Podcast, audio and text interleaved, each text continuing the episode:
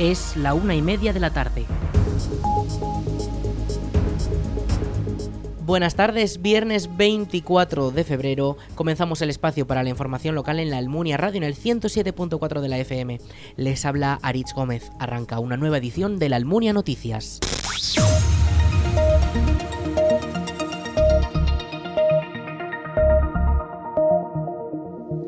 La Almunia acoge este sábado la sexta edición del Rally de Zaragoza, un evento que permitirá a los fans de la automoción disfrutar de una competición que se celebrará entre varios municipios de la comarca de Valdejalón, el campo de Cariñena y la comunidad de Calatayud, como Cariñena, El Frasno, Codos, Almonacid o al partir. Este rally tendrá una distancia de 270 kilómetros y los coches arrancarán sus motores a las 12 del mediodía en el pabellón de la Almunia, sitio en el que también concluirá la competición a las 8 de la tarde. El recorrido contará con un total de 90 kilómetros repartidos en tres tramos en los que los coches correrán a contrarreloj. Hasta el momento, la lista de participantes cuenta con 50 inscritos de las tres provincias aragonesas, pero también hay de Soria y Cataluña. La prueba está organizada por el Automóvil Club de Zaragoza con el respaldo de la Federación Aragonesa de Automovilismo y también con la colaboración de autoridades que ya tienen preparados sus dispositivos de seguridad como el de la agrupación de voluntarios de protección civil para preventivos y emergencias en la comarca de Valdejalón, que se situará en uno de los tramos que pasa por Santa Cruz de Grío. Los asistentes podrán ver los distintos vehículos expuestos y vivir la emoción de estas competiciones, eso sí, siempre siguiendo las indicaciones de los cuerpos de seguridad para garantizar la seguridad de todos los asistentes y participantes. El Club Deportivo La Almunia afrontará un nuevo encuentro este sábado. El partido se disputará contra el Club Deportivo Utrillas en la jornada número 23 de la tercera división. El equipo intentará ganar su tercer partido. Escuchamos al entrenador del conjunto almuniense, Luis Leal. Pues bueno, recuperamos prácticamente a todos los jugadores. Es cierto que perdemos a Willy por lesión pero con la idea de, darle una, una, alegría al público, ya que los cinco puntos que hemos sacado esta segunda vuelta han sido todos fuera de casa y la verdad es que nos gustaría refrendar esto con un, buen partido en casa. El balón comenzará a rodar a las cuatro y media de la tarde en el Tenerías de la Almunia, donde el equipo almuniense intentará remontar los puntos que necesita para salir de la zona de descenso en la recta final de la temporada. Actualmente es el farolillo rojo de la clasificación y se encuentra a distancia del segundo peor clasificado, aunque en los últimos partidos ha conseguido recortar distancias.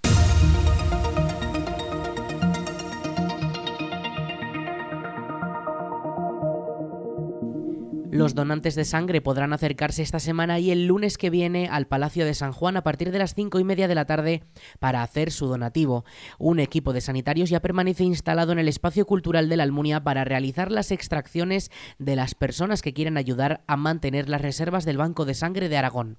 Carmen Garcés, gerente del Banco de Sangre y Tejidos de Aragón, explica la importancia de estas campañas. Bueno, la campaña en concreto que vamos a realizar en la Almunia va a ser varios días seguidos y acudimos pues, pues dos, tres veces al año.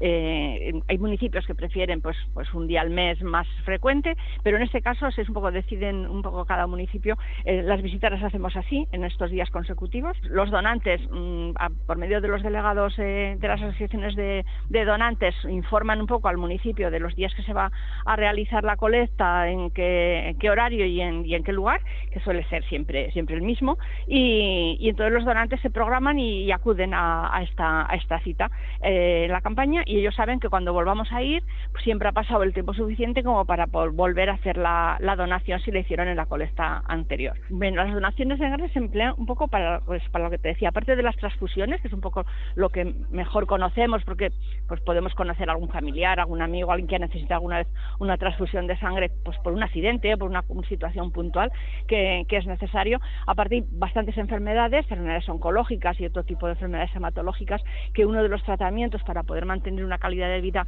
eh, suficiente eh, y un poco aceptable es a base de, sucesivas donaciones. Estos pacientes pues que han pasado, están pasando una leucemia, que han pasado, pues necesitan, hay fallo en sus células y necesitamos aportar una sangre con unas células competentes. Y, bueno, y, se necesitan pues un número importante de, transfusiones, pero aparte de las transfusiones de este tipo de, pacientes, eh, niños también a veces hay, hay situaciones infantiles que, que, necesitan pues el aporte a lo mejor de un componente solo, como son las plaquetas en algunas enfermedades, eh, y, luego hay otras necesidades, pues como te decía, fármacos que solo se pueden producir con la base de, del plasma humano. ¿no? En eso en España somos deficitarios, pues como somos en Aragón y, también en el resto de Europa, y entonces pues bueno, un poco llamamiento a las donaciones de plasma tienen en este sentido el inconveniente para la gente que me está escuchando ahí en la Almunia, pues que solo se puede hacer en una máquina y eso sí que se hace en la sede del banco de sangre. Pero bueno, también se puede alternar, ¿no? Hacer alguna donación de sangre y combinarlo a lo, largo del año con alguna donación de plasma, pues algún caso de donantes de esos también también se dan en las poblaciones que están que están fuera de la sede de, Zaragoza. Son necesarios todos los grupos, porque lo más favorable para el donante es hacer una donación con isogrupo, que se llama, con el mismo grupo suyo. Lo que pasa es que, como dices, las, las, las necesidades de, de, las transfusiones y de lo cero negativo mm, van por, por encima de lo que es este grupo en la población. Entonces, todos los grupos están repartidos en un tanto por ciento diferente en, nuestra población y entonces las necesidades de grupos negativos en los hospitales están por encima de lo que existe en la población general o la población de donantes. Todos los que quieran acercarse a donar su sangre o quieran informarse sobre el proceso pueden acercarse al Palacio de San Juan de 5 y media de la tarde a 9 de la noche durante este jueves y viernes y también el próximo lunes 27.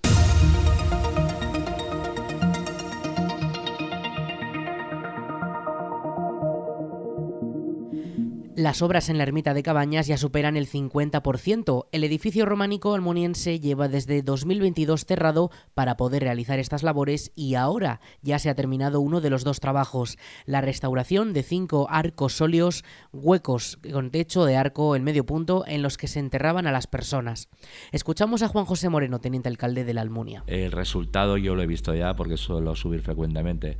Es impresionante, lo digo porque eh, los arcosolios, que es la, el primer lote, pues se veían pinturas, pero se veían pues con, mancha, con moho, con suciedad.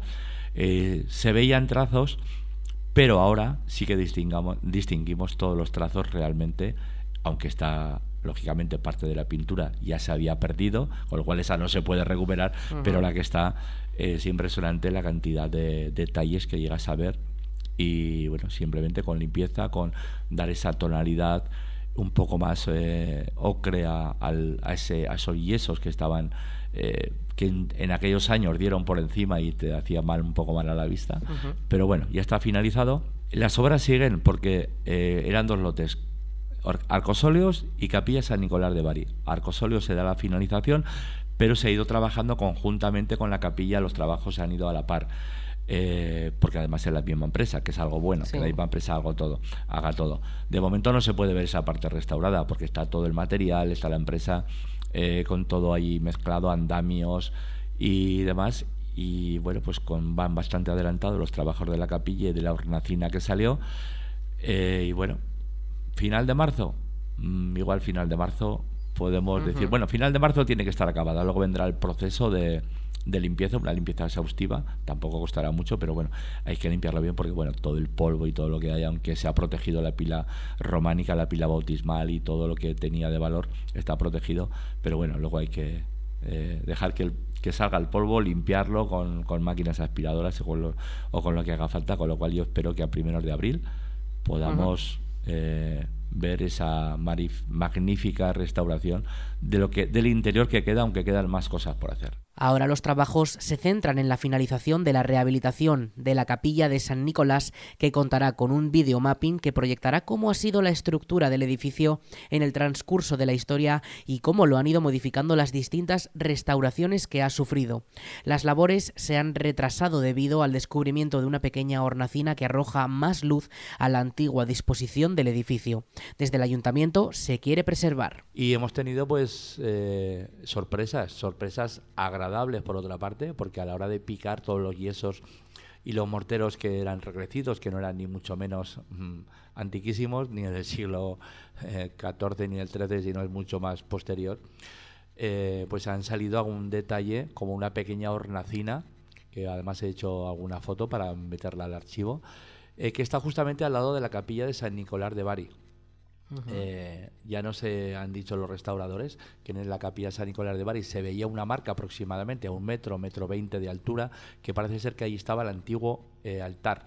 Y ante los altares eran como unas mesas que se estaban justamente a la pared y las pinturas decoraban la parte, eh, la parte más alta de, de, esa pequeña mesa que cubría todo, como digo, todo el altar. Y al lado ha aparecido esta esta pequeña vitrina que estaba incluso con restos de, un pequeño marco que había, esa hornacina.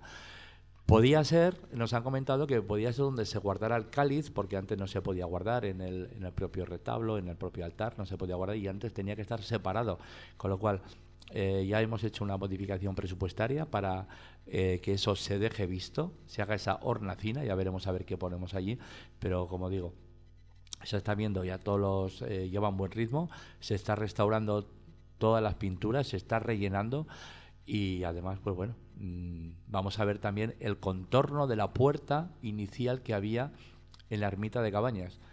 Se tapó cuando fue la restauración de los años 60 y a partir de ahí, pues bueno, se cambió y tenemos la puerta de entrada, que es la que tenemos originalmente ahora, que está justamente enfrente de, de Ricla con unos escalones, pero la otra puerta lateral es la que se tapó y se va a quedar, se ha picado, se ha sacado todo lo que había y se, y se va a quedar delimitada y se va a ver la forma que tenía la, la puerta, que luego posteriormente, pues ya con ese video mapping que queremos hacer y un pequeño museo, pues ya será el culmen de toda la restauración interior y será un, bueno, yo creo que será un buen motivo para visitar cabañas que ya nos están demandando. La reapertura de la ermita a todos los públicos está prevista para finales de marzo o principios de abril. Todo dependerá del avance de los trabajos actuales, aunque desde el consistorio señalan que antes de abrir se deberá realizar una limpieza exhaustiva para que no queden rastros de las obras.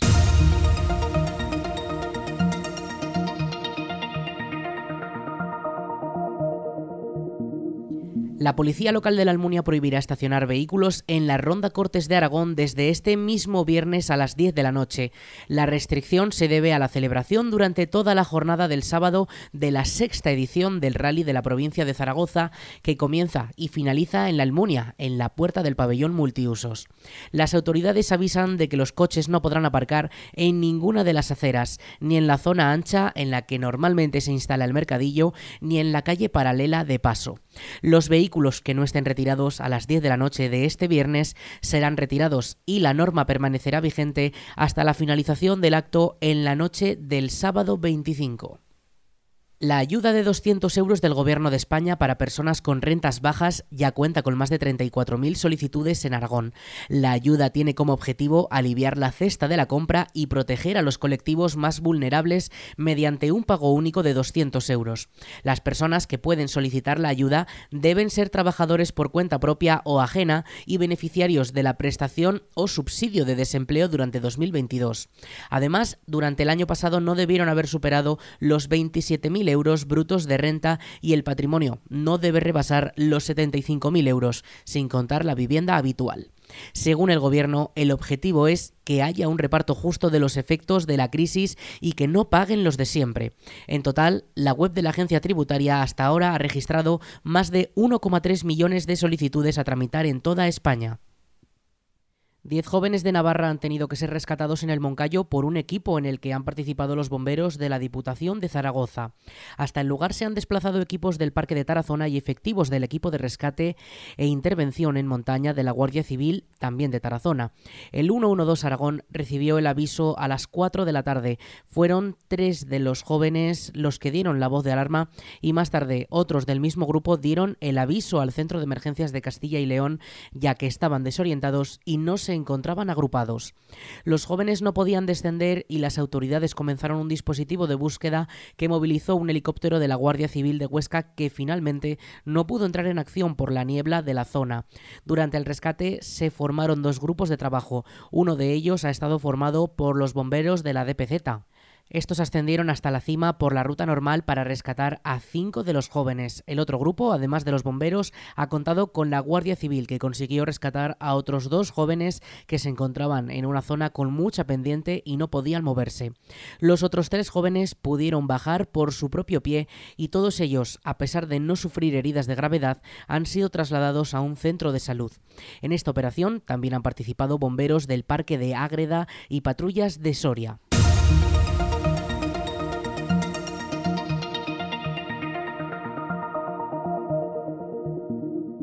La Diputación de Zaragoza sigue ampliando su parque de vehículos, esta vez con una motoniveladora y dos todoterrenos que ya están a disposición de los municipios para el arreglo de caminos y trabajos agrícolas.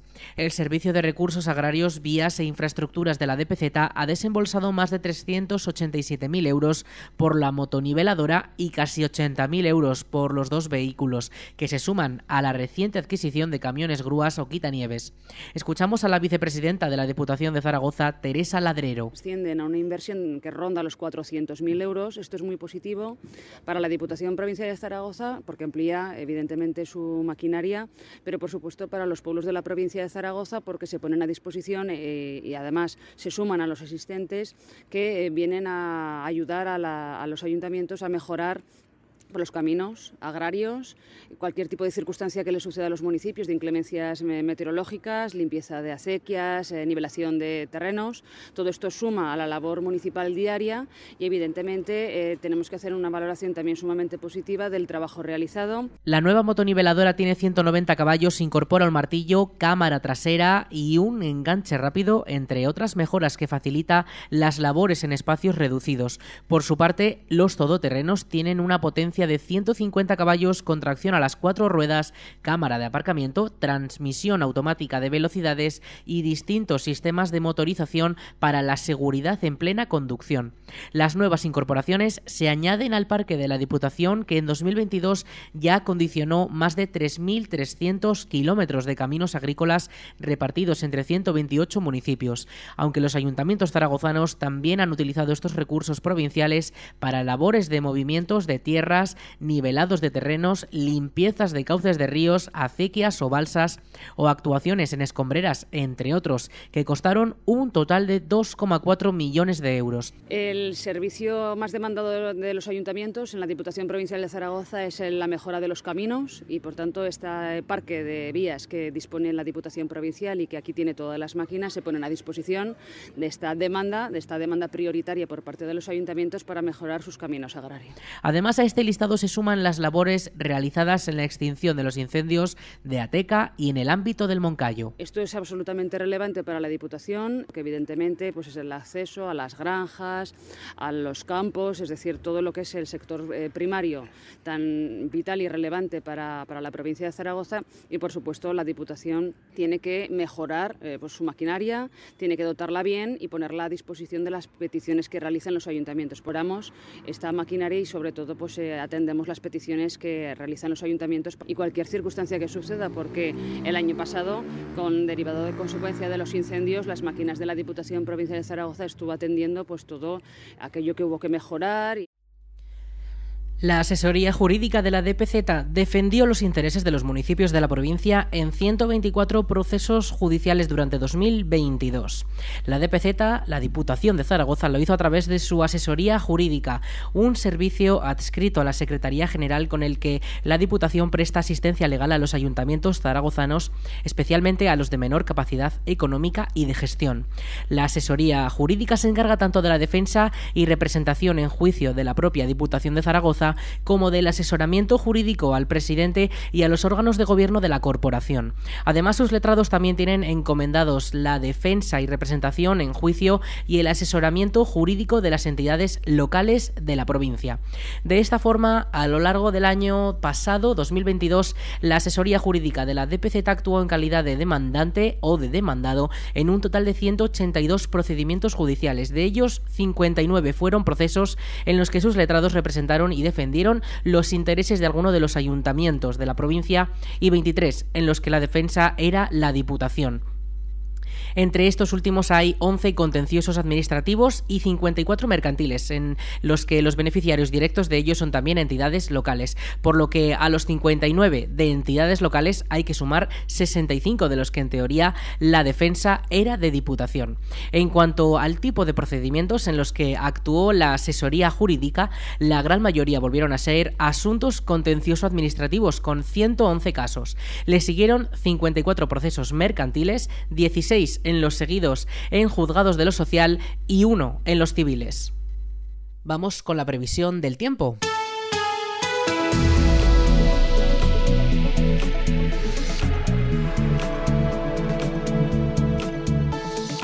Para este viernes 24 tendremos una máxima de 13 grados y la próxima madrugada una mínima de menos 1 grados. La Agencia Estatal de Meteorología mantiene activada la alerta amarilla por temperaturas mínimas muy bajas que en el caso de la Ibérica Zaragozana podrían llegar hasta los menos 4 grados. Hoy hemos tenido los cielos muy despejados, hemos podido ver esos rayos del sol, ese cielo azul y así se va a mantener mañana y el domingo, fin de semana bastante tranquilo en cuanto a lo meteorológico excepto al viento, que comenzará a soplar y tendremos rachas de 25 km hora a partir del sábado y el domingo de 30 km hora, incluso el lunes se podría incrementar hasta los 35. Mañana sábado los cielos sí que podrían tener algo de nubosidad de carácter alto y el domingo por la mañana podríamos tener los cielos algo cubiertos, pero desde luego no se esperan precipitaciones o al menos la Agencia Estatal de Meteorología avisa de que no se prevén precipitaciones para estos días, o sea que esas nubes no van a dejar precipitaciones. La cosa comienza a cambiar de cara a la semana que viene. A mitad de la semana que viene sí que podríamos tener algo más de precipitaciones, algo de nubosidad que podría descargar en la zona de la Almunia e incluso las bajas temperaturas podrían hacer que la cota de nieve baje hasta los 100 metros.